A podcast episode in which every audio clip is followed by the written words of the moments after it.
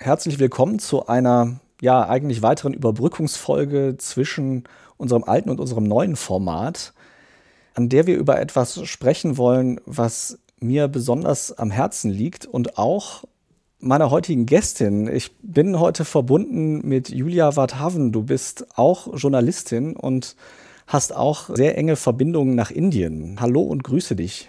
Ja, hallo, Grüße zurück. Damit ich jetzt nicht äh, alle voll laber damit, wer du bist und was du machst, äh, stell dich doch am besten kurz mal selber vor. Okay, ich versuche das mal kurz zu halten. Ähm, das Wichtigste ist, hast, hast, du ja schon gesagt, ich arbeite auch als Journalistin frei, schon seit mehreren Jahren. Und das ähm, Relevanteste dabei ist für die heutige Sendung wahrscheinlich, dass ich in den letzten Jahren auch ähm, öfters aus Indien berichtet habe. Ich habe da Familie und also das ist nicht der, nicht der Grund gewesen, aber das ist noch so ein Zusatzaspekt. Ich glaube, das reicht vielleicht auch schon. Genau, und du hast es ja schon gesagt, wir wollen heute darüber sprechen, wie die Situation in Indien ist rund um das Coronavirus. So langsam ist es auch in Deutschland angekommen, dass dort die Situation ganz furchtbar ist gerade. Das ist sie aber eigentlich schon was länger und jetzt ist wirklich so der Höhepunkt erreicht. Genau, und wir wollen mal so ein bisschen drüber sprechen, wie sieht es da eigentlich aus, wie ist es dazu gekommen, was sind so die politischen Verantwortlichkeiten, Situationen und auch, was kann man jetzt noch machen und was können wir vielleicht auch machen hier aus Deutschland, um ein wenig dort zu unterstützen. Nochmal so, so ein bisschen als Hintergrund für alle, die jetzt nicht mit der aktuellen Situation firm sind. In Indien explodieren gerade die Fallzahlen wirklich ins Unermessliche. Und was man oft übersieht, ist, dass dort eben die Fallzahlen, die offiziell berichtet werden, nur einen ganz, ganz kleinen Teil der Realität abbilden. Magst du auch ein bisschen erzählen, wie es da gerade aussieht? Sonst kann ich auch gerne eine äh, kleine Einleitung machen. Ja, also ich kann dir zumindest sagen, wie es bei den Menschen aussieht, mit denen ich so in Kontakt stand, also sowohl Kolleginnen als auch Familienmitglieder. Es ist tatsächlich so, dass wirklich jeder Haushalt mindestens einen Covid-Fall hat. Also es ist einfach in, in jeder Familie ist entweder, sind entweder alle krank oder mindestens eine Person ist krank und Bekannte berichten auch, dass, dass sie ständig eigentlich nur am Telefon hängen, um irgendwelche Beileidsbekundungen zu verschicken, um äh, zu fragen, ob es äh, Freundinnen und, und Familienmitgliedern gut geht, um sich um irgendwas zu kümmern. Also, also das ist vor allen Dingen in Delhi. Meine Kontakte sind vor allen Dingen in Delhi. Ähm, natürlich ist es auch in anderen Städten. Ist die Situation ähnlich schwierig? das ist so das Bild, das ich irgendwie im persönlichen Kontakt von, von den Menschen dort erzählt bekomme, dass sie, es gibt keine Krankenhausbetten. Wenn, wenn jemand wirklich Intensivbetreuung oder überhaupt Krankenhausbetreuung braucht, ist sehr schwer, es überhaupt zu wissen, wohin. Die Krankenhäuser müssen reihenweise PatientInnen ablehnen oder wegschicken. Und vor allen Dingen der Sauerstoff ist halt super rar. Also es, es fehlt an Sauerstoff äh, hinten und vorne, auch an äh, Medizin für mildere Verläufe. Und die Leute wissen eigentlich über, also sowohl Krankenhäuser als auch die Menschen selbst wissen eigentlich gar nicht, wo sie das herbekommen sollen. Ja, und um das jetzt mal einzuordnen, also das, was du jetzt aus dem persönlichen Kontakt erzählst, wenn du sagst, in jeder Familie gibt es eigentlich mindestens eine Person, die schon erkrankt ist oder erkrankt war, weil offiziell sind in Indien bisher nur ungefähr 20 Millionen Infektionen bestätigt worden mit dem Coronavirus. Also das klingt jetzt erstmal nach viel, aber bei mehr als 1,3 Milliarden EinwohnerInnen könnte man ja sagen, das ist gar nicht so viel. Das Problem ist aber, also laut Expertenschätzungen sind es bis zu 30 Mal mehr eigentlich. Also wir haben da wirklich eine gigantische Dunkelziffer. Also wenn man dieser Logik folgt, dann haben mehr als eine halbe Milliarde Menschen in Indien schon das Coronavirus gehabt. Ob das jetzt wirklich so hoch ist, wissen wir nicht, aber es ist auf jeden Fall deutlich näher an der Zahl als an der öffentlich berichteten Zahl. Und auch wenn man jetzt in die Medien guckt, in die indischen sowieso, aber inzwischen auch in einigen deutschen sieht man das. Also wie du schon gesagt hast, in, selbst in den richtig teuren Privatkliniken, die sonst eigentlich in Indien als diejenigen gelten, wo wirklich auch die Diplomaten hingehen und die Leute, die ganz viel Geld bezahlen und eigentlich eher eine aus Europa oder den USA gewohnte Gesundheitsversorgung haben wollen, selbst dort gibt es nicht mehr genug Sauerstoff. Man sieht immer wieder Bilder von wirklich Privatmenschen, die durch die Städte fahren und auf der Suche nach Sauerstoff sind, da, dass da so ein Schwarzmarkt entstanden ist, Die, es gibt keine Schutzausrüstung mehr für die Leute, die in den Kliniken arbeiten. Und was ich auch total krass fand, die Bilder, die jetzt in den letzten Tagen immer mehr rübergeschwappt sind, dass man also die Toten nicht mehr begraben und bestattet kriegt. Das ist natürlich total das besonders herzzerreißend. Man sieht, dass die Krematorien, also das, das wolltest du wahrscheinlich gerade erklären, dass, dass dort die Leichen verbrannt werden, vor allem im Hinduismus. Die, die Moslems ähm, begraben ihre Leichen, aber dass die Leichen überhaupt nicht mehr verbrannt werden können, weil sie einfach zu viele sind. Und sie jetzt anfangen, auf Parkplätzen Krematorien zu errichten, damit mehr Platz geschaffen wird für die, für die unzähligen Leichen, die verbrannt werden müssen. Ja, also ich habe Berichte gelesen, dass selbst auf diesen provisorischen Krematorien jetzt die Familien Schlange stehen müssen und sich Nummern, Wartenummern ziehen müssen, damit sie überhaupt irgendwann an die Reihe kommen, um ihre Verstorbenen zu bestatten. Also Luftbilder aus zum Beispiel Neu-Delhi, da sieht man das auch, dass überall in der Stadt jetzt so Notfallkrematorien entstanden sind. Der größte muslimische Friedhof in der Stadt ist voll, obwohl da eigentlich erst vor kurzem deutlich größerer Bereich ausgewiesen wurde, speziell für die Covid-19-Toten. Wahnsinn, wirklich, was da passiert. Es gibt Berichte von Herstellern von medizinischem Sauerstoff, die sagen, sie werden sowohl von der Bundesregierung als auch von den einzelnen Landesregierungen extrem unter Druck gesetzt, jeweils sie zuerst zu beliefern. Eine wahnsinnig angespannte Situation. Und ich würde jetzt einfach auch noch mal so ein bisschen durch die aktuellen Zahlen durchgehen, die es zu Indien gibt und die aber auch noch mal einordnen. Also so wie ja die 20 Millionen Gesamtfälle, wo man eben sagen muss, das sind wahrscheinlich deutlich, deutlich mehr. Also wir haben jetzt, obwohl es wahrscheinlich so eine äh, niedrige Sichtbarkeit der Pandemie gibt, trotzdem aktuell ungefähr 400.000 gemeldete Fälle pro Tag in Indien. Und wenn man das jetzt umrechnen würde auf die deutsche Bevölkerung, dann wären das ungefähr 24.000 pro Tag. Das heißt, es sind immer noch viele, selbst wenn man unsere Maßstäbe, die wir hier jetzt inzwischen, wo wir uns dann gewöhnt haben, zum äh, Maßstab nehmen würde. Aber die haben halt auch dort eine positiven Rate von mehr als 20 Prozent. Das heißt also, mehr als jeder fünfte gemachte Test ist dann tatsächlich auch positiv. Die Weltgesundheitsorganisation sagt, alles über 5 Prozent ist eigentlich schon gefährlich und man verliert das alles aus dem Auge. Und man darf ja nicht vergessen, ganz viele, gerade wenn sie nicht in den Städten wohnen, die kriegen das, ohne dass es jemals irgendwie einen Kontakt zu einem Arzt oder einer Ärztin gibt.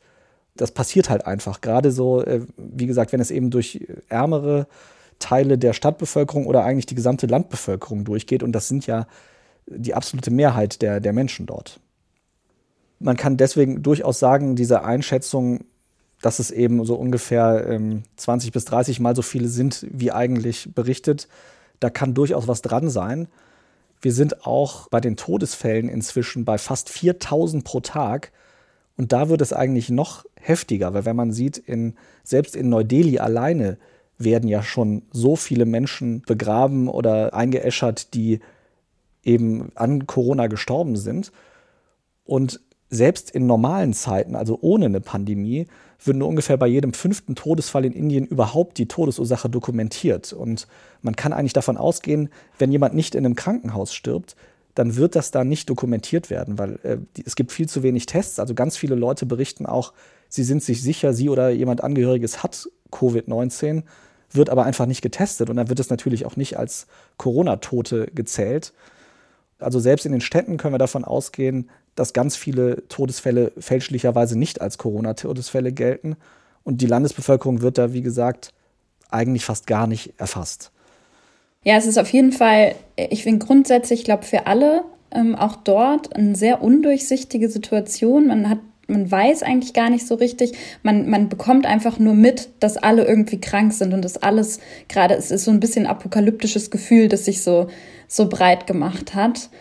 Was ich so höre, ist, dass viel aggressiver ist, also sich viel aggressiver verbreitet, dass die Menschen das Gefühl haben, dass es sich viel aggressiver verbreitet, dass es auch, genau, das hast du ja schon gesagt, mehr, mehr Tote gibt. Also es wird ja auch schon untersucht, ob das an dieser indischen, an dieser Doppelmutation liegt, die es ja jetzt mittlerweile auch schon in Europa gibt, dass die sich eben an diesen, an den Antikörpern, die gebildet werden, eigentlich normalerweise ähm, vorbeischleusen kann. Aber so richtige, ja, belegbare Daten gibt es dazu noch nicht. Auf jeden Fall ist es dadurch, kam diese Welle auch so unvorhergesehen, glaube ich, weil im Februar noch lag Indien bei, ich glaube, 8000 Fällen pro Tag offiziell. Ne? Und dann hast du ja gesagt, jetzt sind wir bei 400.000. Es war wirklich ein exponentieller Anstieg innerhalb von zwei Monaten, der alle vollkommen vor den Kopf gestoßen hat. Das obwohl wir weltweit ja wussten, dass eine zweite Welle sehr wahrscheinlich ist, weil die meisten Länder sie bereits erlebt hatten, kam es für, für die meisten in Indien äh, super unvorhergesehen. Ja, also gerade was diese indische Mutation angeht, da habe ich mich tatsächlich jetzt im Vorfeld auch noch mal etwas tiefer eingelesen. Und ich sage dann immer dazu, ich bin natürlich kein Mediziner. Ich gebe jetzt also wirklich nur Dinge wieder, die ich mir zusammengesammelt habe, allerdings aus verschiedenen medizinischen Quellen. Das heißt ja Doppelmutation, weil eben an zwei Stellen das Genom verändert ist. An einer Stelle ist es da, wo man also davon ausgeht, dass das sich besser gegen Antikörper durchsetzen kann. Und an der zweiten ist es so ähnlich wie bei der britischen Mutante, wie wir sie ja nennen, dass es wohl auch bei Leuten, die keine Antikörper haben, sich schneller im Körper festsetzt.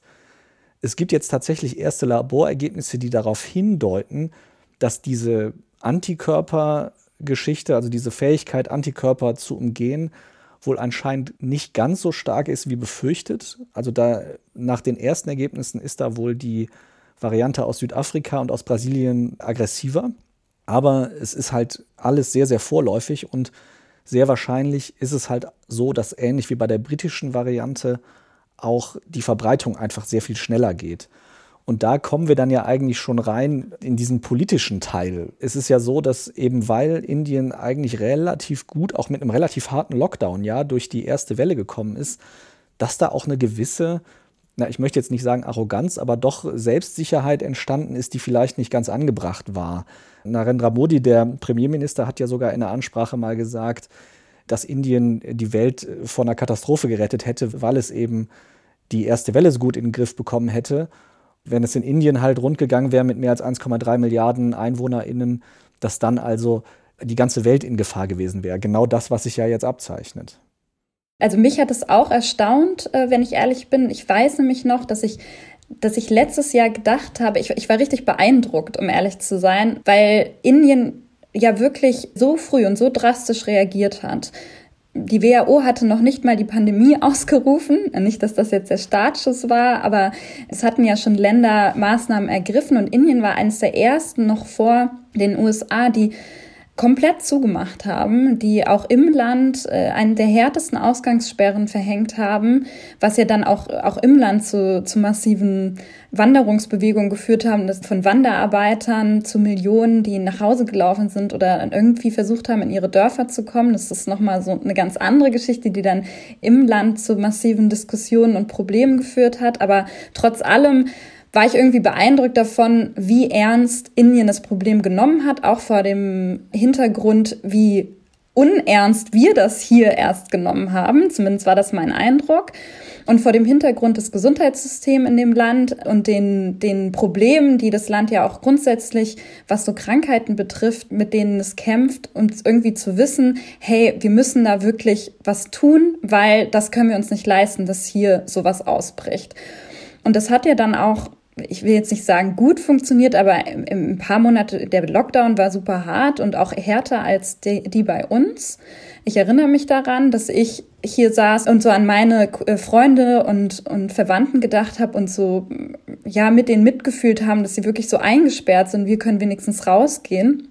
Ja, und dann, ich glaube, ab Sommer oder so ab Herbst gingen die Zahlen dort eben massiv runter und alles ging irgendwie zurück zum Alltag. Also ich hatte irgendwas Gefühl, Corona existiert in Indien gar nicht mehr. Die Leute sind in den Urlaub gefahren, sind zur Arbeit gegangen, also so gut es geht im Homeoffice, aber doch alles hat irgendwie so ein bisschen wieder Normalität gewonnen, was ja auch wichtig war für das Land, weil einfach die Wirtschaft lahmgelegt war. Die Leute hatten ein super großer Teil der Menschen arbeiten ja nicht unter richtigen Verträgen oder die haben keine richtigen Arbeitgeber, sondern äh, im informellen Sektor. Das heißt sozusagen von Tag zu Tag. Und das war ein massives Problem. Und ja, und dann hatte irgendwie alles wieder an Normalität gewonnen. Und und dann auf einmal gingen die Fälle eben wieder hoch im Februar, März. Und aber eben diese diese Selbstsicherheit, dieses wir haben das überstanden, dieses Gefühl von, das war alles gar nicht so schlimm, wie alle dachten, so bei allen sich so eingespielt hatte, dass, dass es zu lange gedauert hat, wirklich zu merken, hier kommt gerade eine zweite Welle und wir müssen was unternehmen. Ich habe ja sowohl aus Gesprächen mit, mit Menschen, die ich dort kenne, auch und aber vor allem auch aus den Medien hat man ja auch mitbekommen, dass es auch ganz viele Dinge gab, die dann wirklich auch das Zeug zum Superspreading-Event hatten, wie wir das ja inzwischen alle kennen, den Begriff. Es fing damit an, dass man irgendwie wieder zum Cricket gehen durfte, was ja da eine ähnliche Popularität hat wie in Deutschland der Fußball. Es gab verschiedene Pilgerfeste, Hochzeiten durften wieder gefeiert werden. Und was dann noch dazu kam, war der Wahlkampf, in dem die großen Parteien ja extrem auf Massenveranstaltungen setzen, inklusive der Regierungspartei BJP, weil Modi einfach ein sehr guter Redner ist. Das ist ja so ein bisschen, äh, wenn ich das jetzt mal so ein bisschen vereinfacht sagen kann, also wenn man sich mal einen Donald Trump vorstellt, aber eben ein bisschen smarter und mit einer besseren äh, Hintergrundgeschichte, nämlich er erzählt ja immer die Geschichte, dass er angefangen hat, seine Karriere als Teeverkäufer an einem Bahnsteig. Aber unterm Strich ist er halt schon auch ein eher populistischer Regierungschef und einer, der halt gut reden kann, für den es halt wichtig ist, dass er diese großen Versammlungen abhalten kann. Und es ging vor allem um den Wahlkampf ja in Westbengalen, der im März und April an mehreren Terminen sollte da die oder hat da die Wahl stattgefunden. Das wurde auch nicht verkürzt und es gab ganz viele große Wahlkampfveranstaltungen. Und die ist auch deswegen für Modis Partei BJP so wichtig, Westbengalen, weil es eben einer der wenigen richtig großen Staaten ist, die seine Partei noch nicht regiert. Und er wollte da einfach eine, eine Gegengewicht setzen oder nochmal seine, seine eigene Position stärken. Das heißt, die Massenkundgebungen, die es dazu gab, ich glaube, bis zum 21. April waren die noch erlaubt. Und es wurde auch immer gesagt, naja, da, da passiert schon nichts, das ist ja alles draußen. Und was natürlich eine Riesenrolle spielt, sind halt sehr, sehr große religiöse Feste, wo dann teilweise wirklich viele Millionen Menschen hingepilgert sind und sich auf engstem Raum aufgehalten haben. Ja, und das wird ihm ja jetzt auch so ein bisschen zum Verhängnis, oder das werden wir sehen, ob es das äh, werden wird, aber es wird ihm auf jeden Fall ähm, vorgeworfen, zumindest in meiner Blase. Das muss man ja auch immer so dazu sagen, dass man sich da auch so ein bisschen in so einer Blase von kritischen Journalistinnen bewegt und, ähm, und so, einer, so einer gewissen Bildungselite. Aber es wird ihm vorgeworfen, da, da eben der Bevölkerung nicht das Signal gesendet zu haben, dass wir überhaupt noch in der Pandemie sind. Also ohne Maske, ohne Social Distancing, solche Wahlkampfveranstaltungen durchzuziehen. Auch bei diesem riesigen, dem größten Pilgerfest in, in Indien das alle paar Jahre stattfindet in Haridwar, wo ich, ich weiß nicht offizielle Zahlen, irgendwas zwischen 10 und 30 Millionen Menschen Mitte April zusammenkamen, um im Ganges zu baden.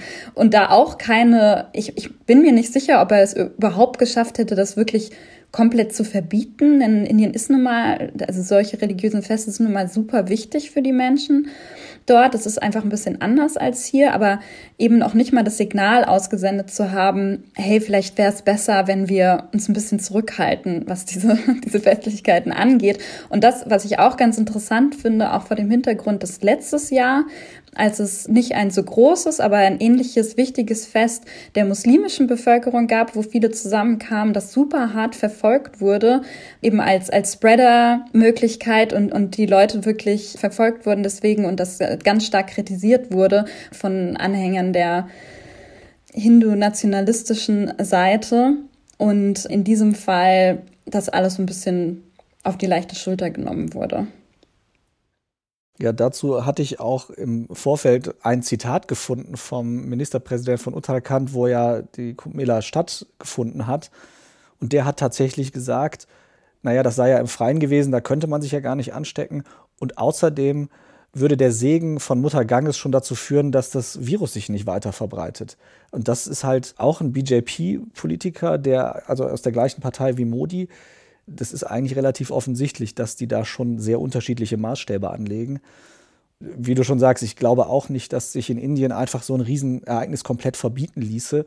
Aber die Kommunikation war schon stark verharmlosend, würde, würde ich auch so ja, einschätzen. Auf jeden Fall.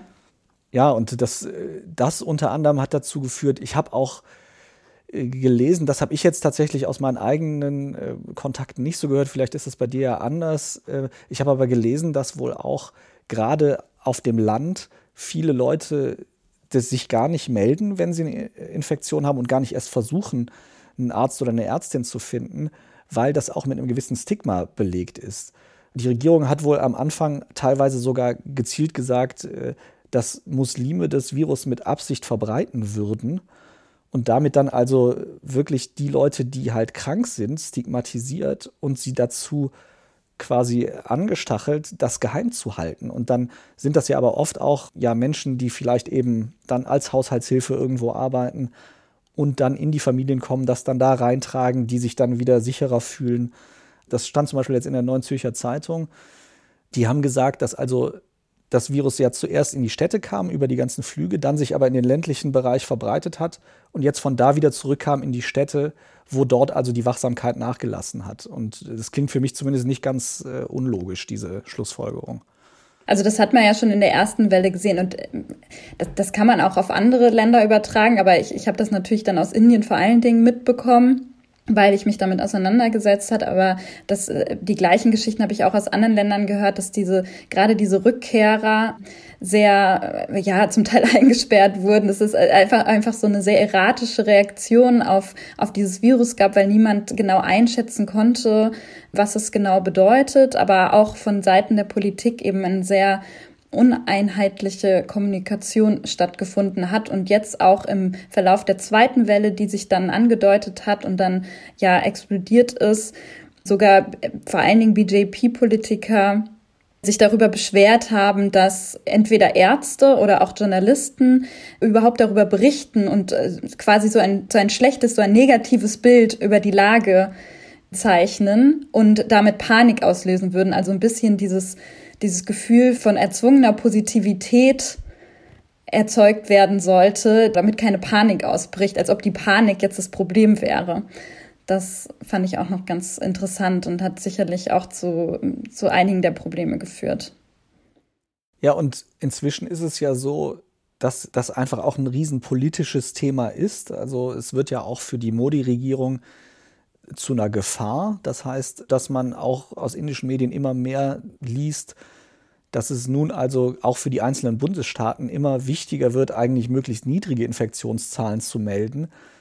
Das heißt, man kann davon ausgehen, dass in vielen Gegenden auch bewusst gewisse Tests nicht gemacht werden oder gewisse Zahlen vielleicht auch nicht gemeldet werden, eben um da politisch nicht sich noch angreifbarer zu machen das trägt alles halt zu dieser Dunkelziffer bei, was ja auch äh, Teil dieser Schätzung war. Ja, und jetzt äh, sehen wir halt wirklich diesen riesigen Anstieg und sehen auch, dass das indische Gesundheitssystem da halt extrem mit überfordert ist. Wir waren ja beide schon viel in Indien und äh, ich habe auch tatsächlich selber auch das schon mitbekommen, weil ich musste selber da zum Glück nie ins Krankenhaus, aber ich habe das häufiger mal mitbekommen, wenn Leute, die ich kannte, dort ins Krankenhaus mussten und es ist ja so, dass wenn man da dann hinkommt, so als jemand mit einer deutschen Krankenversicherung und auch im Notfall, der dann halt einfach seine Kreditkarte nimmt und sagt, so, ich strecke jetzt hier mal 500 Euro vor, bis das dann alles erledigt ist, dann gibt es da ja eigentlich eine ganz gute Gesundheitsversorgung.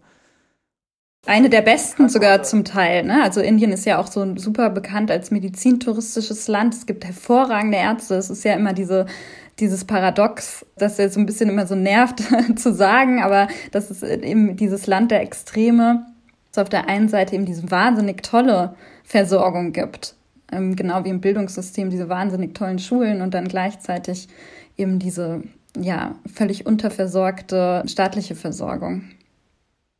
Wenn man sich das mal anschaut, also auch das, was wir ja wirklich beide schon gesehen haben, da wirklich richtig Weltklasse ausgestattete Krankenhäuser, und selbst die sind inzwischen überfordert mit der Situation, weisen äh, Patienten und Patientinnen ab. Es gibt nun mal einfach keinen Sauerstoff mehr, es gibt keine Betten mehr.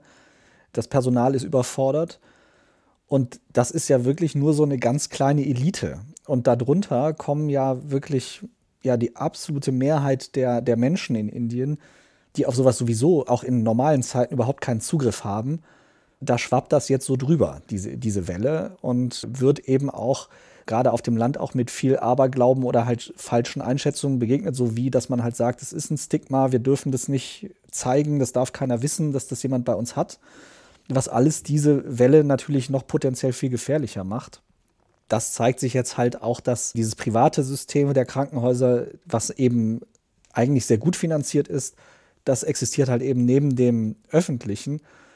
Und man sieht jetzt auch wieder, die privaten Krankenhäuser, die haben zum Beispiel ganz viel auch in dem letzten Jahr eben nicht in eigene Sauerstoffanreicherungsanlagen oder äh, in Produktionsanlagen für medizinischen Sauerstoff investiert, weil es eben nicht so viel Geld gebracht hat zu dem Zeitpunkt. Also das ist halt dann wirklich das rein kapitalistische System. Der Sauerstoff ist jetzt eigentlich das, was äh, am, am stärksten fehlt. Ich würde auch noch mal über die, den Impffortschritt in Indien reden wollen. Ähm, der ist nämlich gar nicht so schlecht, wie man das vielleicht annimmt, wenn man sich nicht mit dem Thema beschäftigt. Sogar vergleichsweise, wenn man sich die absoluten Zahlen anguckt, ja sehr gut. Ne? Wenn man sich die, die dann in Relation anschaut, ist natürlich was anderes. Äh, ja, das stimmt. Es sind nämlich 150 äh, Millionen Impfdosen, die verimpft sind. Äh, und wir haben ungefähr 125, 130 Millionen Erstimpfungen und aber auch schon eine recht große Anzahl an Leuten, die zweimal geimpft sind. Aber wenn man das halt auf die Gesamtbevölkerung umlegt, dann haben wir knapp 10 Prozent, die geimpft sind. Und das ist wiederum dann eine nicht so große Zahl, wenn man das jetzt mal gesamtpandemisch beurteilt oder sich anschaut. Und man äh, benutzt dort vor allem zwei Impfstoffe, und zwar einmal den von AstraZeneca, der dort unter dem Namen Covishield verimpft wird, und einen tatsächlich in Indien entwickelten, der heißt Covaxin. Und der besteht aus einem inaktivierten Virus, also nicht wie AstraZeneca, das ist jetzt ein sogenannter Vektorimpfstoff, wo also ein Teil des Coronavirus auf einen anderen Virus drauf präpariert wird und dann in den Körper eingeschleust. Und äh, für Covaxin wird also ein echtes Coronavirus quasi unschädlich gemacht, aber wird dann halt erhalten, damit das Immunsystem sich dort dran gewöhnen kann. Und angeblich hat das auch eine recht hohe Wirksamkeit, laut der ähm, Phase 3-Studie. Allerdings ist halt eben der Effekt in der Bevölkerung einfach noch nicht so gut zu sehen, weil knapp 10 Prozent Erstimpfung ist einfach nicht genug, um so eine Pandemie zu brechen. Was jetzt halt noch dazu kommt, ist, eigentlich ist seit dem 1. Mai dürfen alle InderInnen ab 18 Jahren sich impfen lassen. Das sind aber halt mehr als eine Milliarde Menschen. Es gab jetzt zuletzt also eine ziemliche Knappheit an Impfstoffen, was unter anderem oder zum größten Teil sogar daran liegt, dass es einen großen Mangel an Rohmaterialien gibt, um die Sachen zu produzieren. Unter anderem auch, weil die USA einen Exportstopp verhängt haben, was alle Impfrohmaterialien angeht. Und der wurde jetzt erst vor wenigen Tagen, glaube ich, aufgehoben. Indien selber hat tatsächlich bis Ende März noch ganz viel Impfstoffe und auch Rohmaterialien an andere Staaten geliefert, eben um dort zu helfen. Und hat diese Exporte jetzt erst gestoppt, äh, als dann die Fallzahlen so extrem angestiegen sind im Land.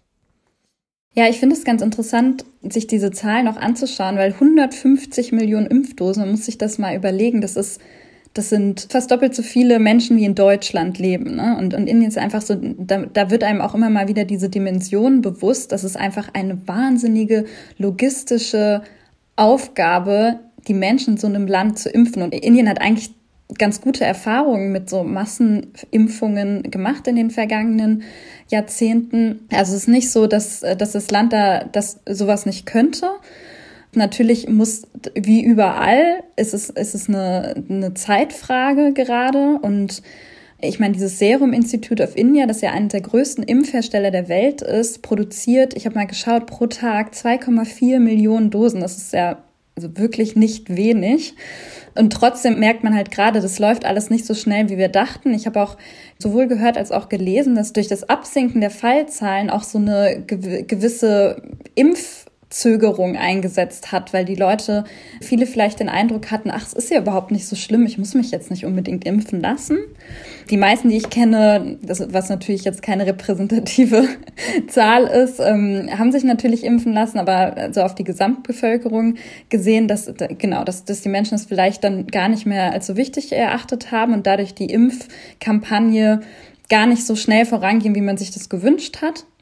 Und jetzt ist, wie, wie du gesagt hast, ist halt dieser, dieser Produktionsstau, der ja von den Produkte Produzenten, wo vorher gesagt wurde, dass, dass es die ganze Produktion um fünf bis sechs Monate nach hinten verlagern kann, was natürlich jetzt gerade in dieser aktuellen Situation besonders gefährlich ist, weil eigentlich gibt es nur zwei Möglichkeiten, jetzt diese, diese Welle ähm, zu brechen. Und das ist eben ganz krass Lockdown und, und zurückverfolgen und impfen.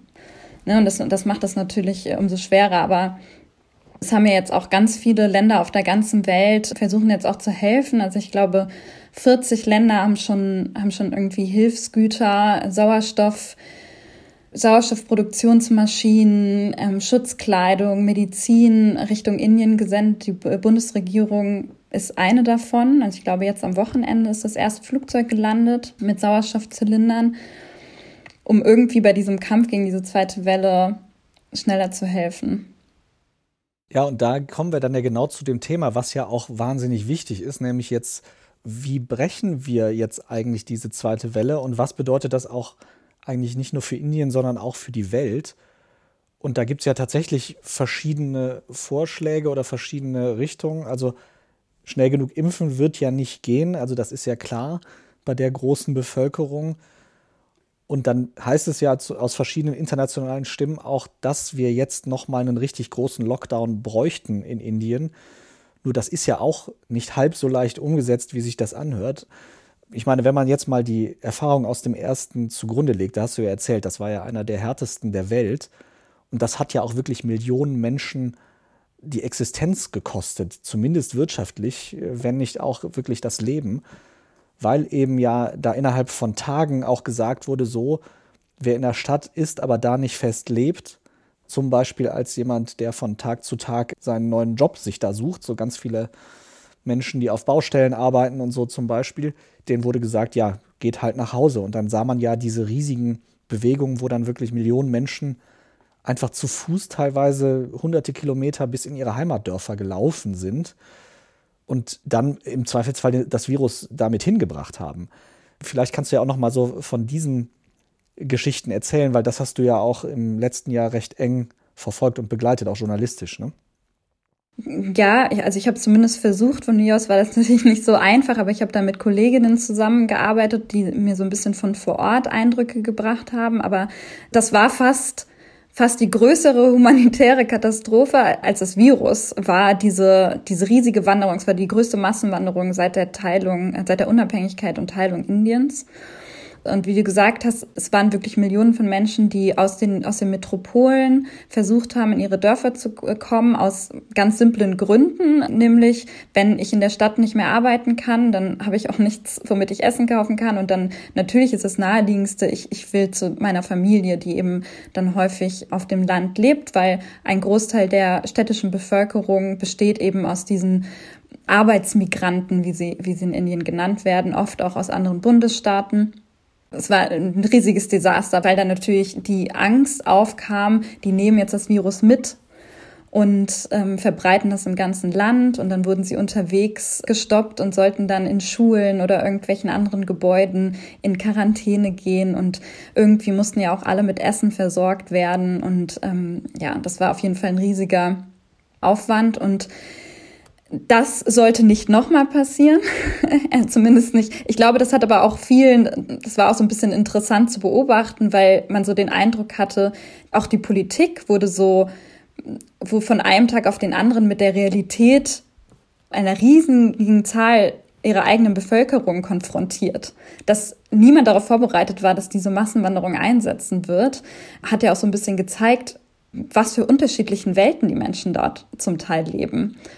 Deswegen ist man, glaube ich, auch so ein bisschen, äh, vielleicht so ein bisschen zögerlich, was so einen super harten Lockdown angeht. Und es gibt jetzt auch trotzdem natürlich im allerorts Lockdowns, die sind nicht national momentan, sondern eher die einzelnen Bundesstaaten verhängen die und sind so ein bisschen unterschiedlich, so ein bisschen leichter. Also sind natürlich wieder die wichtigen Geschäfte sind irgendwie offen, aber nicht den ganzen Tag. Also in manchen Städten dann nur so ein paar Stunden bis 11 Uhr mittags oder sowas. Und sonst soll man eben zu Hause bleiben. Aber das wird auch das, das wird auch das Problem nicht, nicht lösen komplett. Ne? Aber natürlich ist es ein wichtiger Schritt dahin, diese zweite Welle so ein bisschen runterzubringen. Ja, man muss ja auch noch unterscheiden. Also wir haben ja einmal dann zum Beispiel die Landbevölkerung und dann gibt es ja auch in den Städten noch eine krasse Zweiklassengesellschaft. Da gibt es ja eigentlich in allen großen Städten, wohnt ja mindestens die Hälfte der Menschen in Verhältnissen, die wir jetzt als slumartig irgendwie bezeichnen würden. Und da ist ja sowas, was wir jetzt Social Distancing nennen würden, definitiv einfach gar nicht möglich. Der einzige Vorteil, den man da vielleicht noch hat, jetzt aus pandemischer Sicht, ist, dass das einfach auch selten Gebäude sind, die irgendwie richtig abzuschließen sind. Das heißt, dass man davon ausgehen kann, dass die Aerosolgefahr da vielleicht ein bisschen geringer ist. Und selbst wenn man die jetzt alle zwingt, nach Hause zu gehen, da wohnen ja in der Regel, keine Ahnung, fünf bis zehn Menschen in einem Raum und die werden sich auch in einem sogenannten Lockdown dann ja nicht aus dem Weg gehen können. Es wird nicht möglich sein, Indien flächendeckend nach Hause zu schicken, weil es einfach diese Art von Zuhause, wie wir uns das vorstellen, dafür ganz viele Menschen gar nicht gibt. Nee, und diese Wanderungsbewegungen sollen ja auch eigentlich vermieden werden. Es war ja auch im ersten Lockdown so, den Leuten wurde jetzt nicht gesagt, geht nach Hause, sondern im Gegenteil eigentlich. Ähm, man hat einfach nicht daran gedacht, dass Leute vielleicht nach Hause wollen. Und diese Wanderungsbewegungen ja eher Probleme erzeugen und natürlich darüber nachgedacht wird, okay, dieses Social Distancing, ist es wirklich in allen Ländern, in allen Städten die, die richtige oder überhaupt mögliche Maßnahme. Ne? Also richtig ist ja das eine, aber es ist realistisch. Und das ist in, in vielen Teilen des Landes einfach nicht realistisch. Und dann muss man schauen, welche anderen Maßnahmen stehen uns zur Verfügung.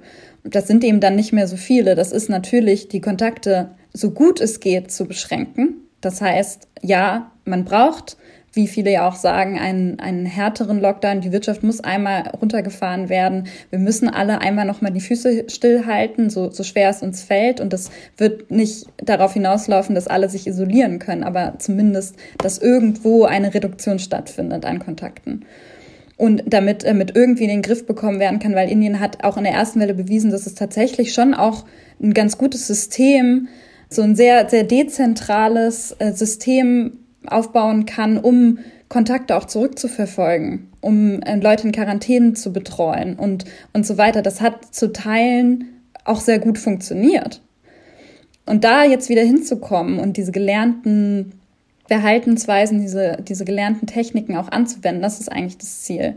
Und dann natürlich, ja, so, so gut es geht, die, die Impfkampagne schneller hochzufahren. Und, und Indien hat ja jetzt zum Beispiel auch ausländische Impfhersteller aufgerufen, so Notzulassungen in Indien zu beantragen. Bisher, wie du gesagt hast, gibt es ja nur diese zwei Impfungen in, in Indien.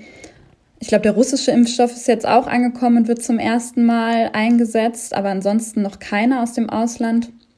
Und die Hoffnung ist eben da, dass, dass das dann auch dabei hilft.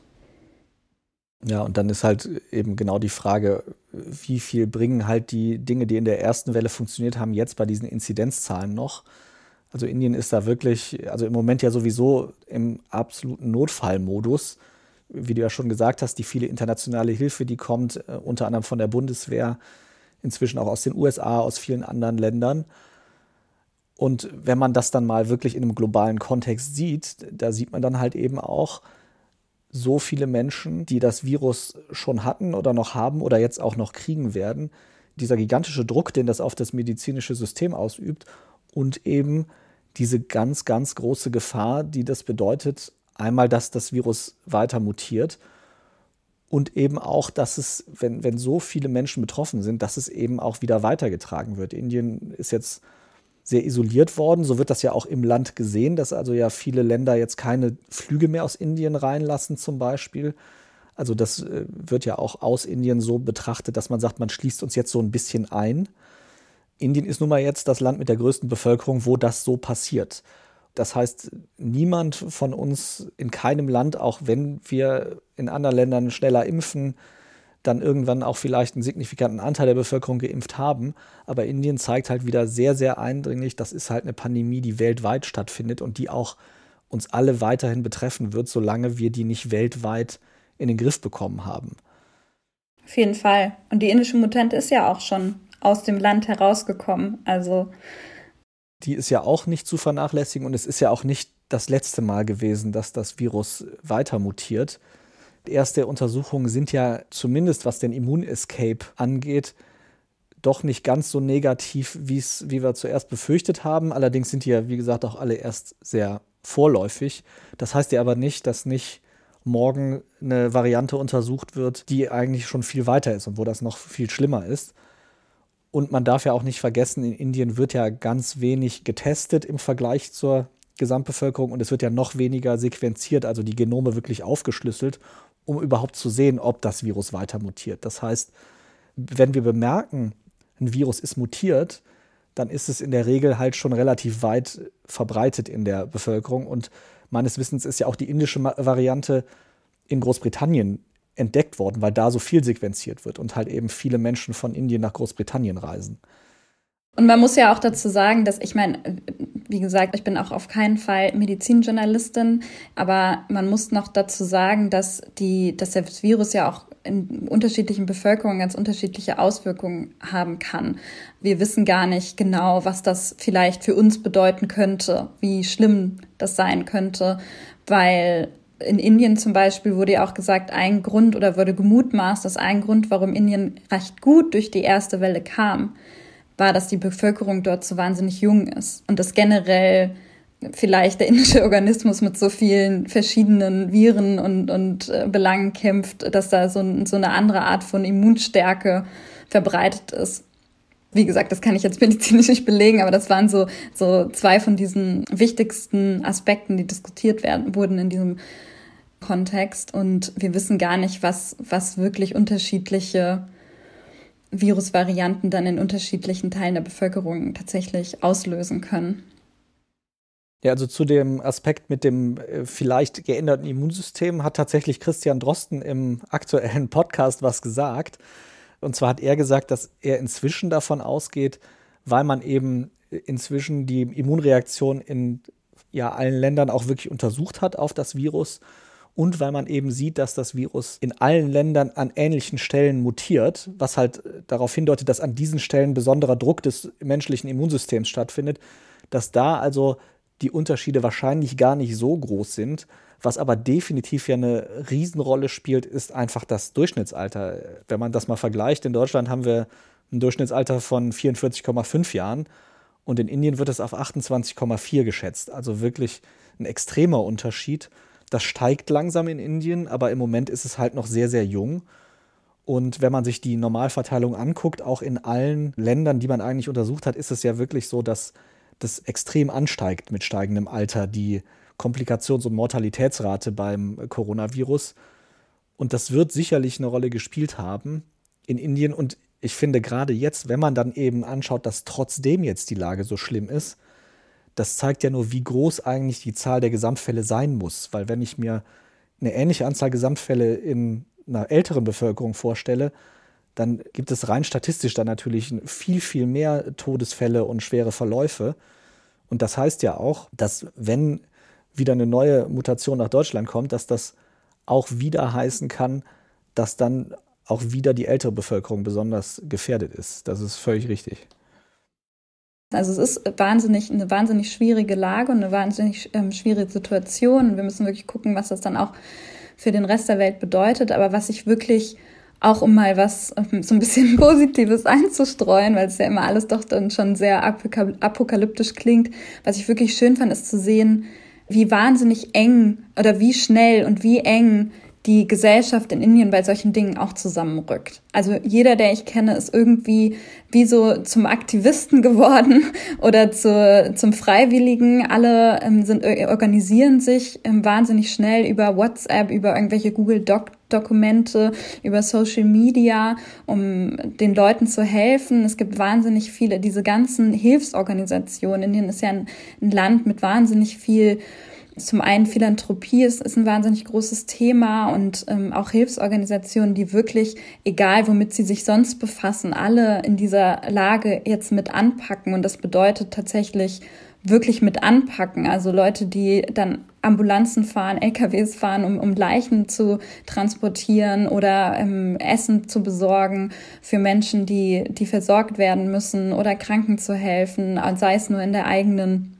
im eigenen Umkreis. Und das, das finde ich irgendwie auch so wahnsinnig schön zu sehen, wie schnell und wie, wie gut man sich dann auch zur Seite stehen kann in einem Land, in dem man Social Distancing ist vielleicht nicht so richtig möglich, weil dort einfach Raum ähm, eine andere Bedeutung hat, aber gleichzeitig diese Nähe, also diese Enge auch zu so einer Nähe werden kann, die in solchen Situationen dann auch, auch wirklich hilfreich ist.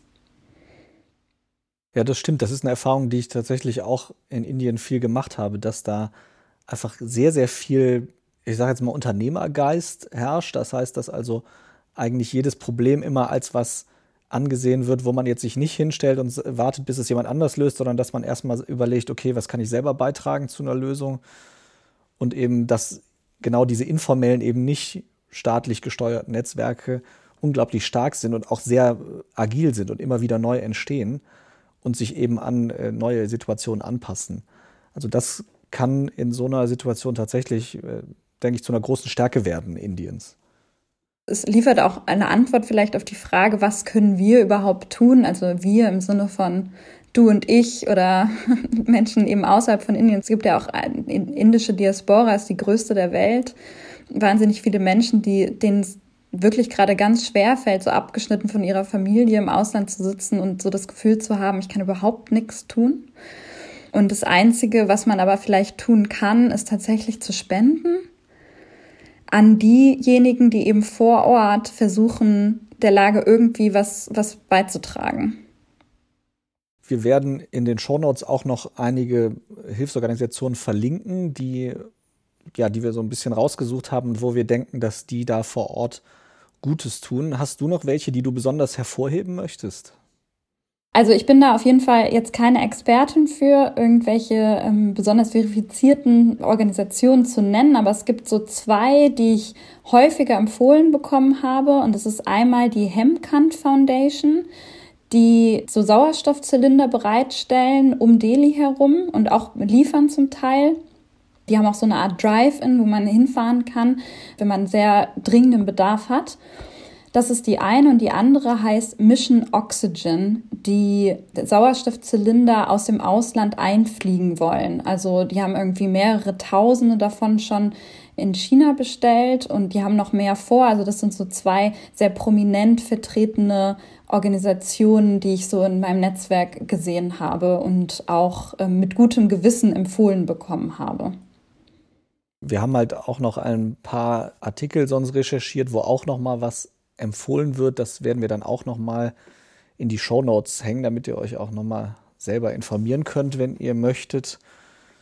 Die aktuellen Projektionen gehen auch davon aus, dass der Anstieg der Fälle noch weitergehen könnte. Im schlimmsten Fall noch so bis Mitte oder Ende Mai.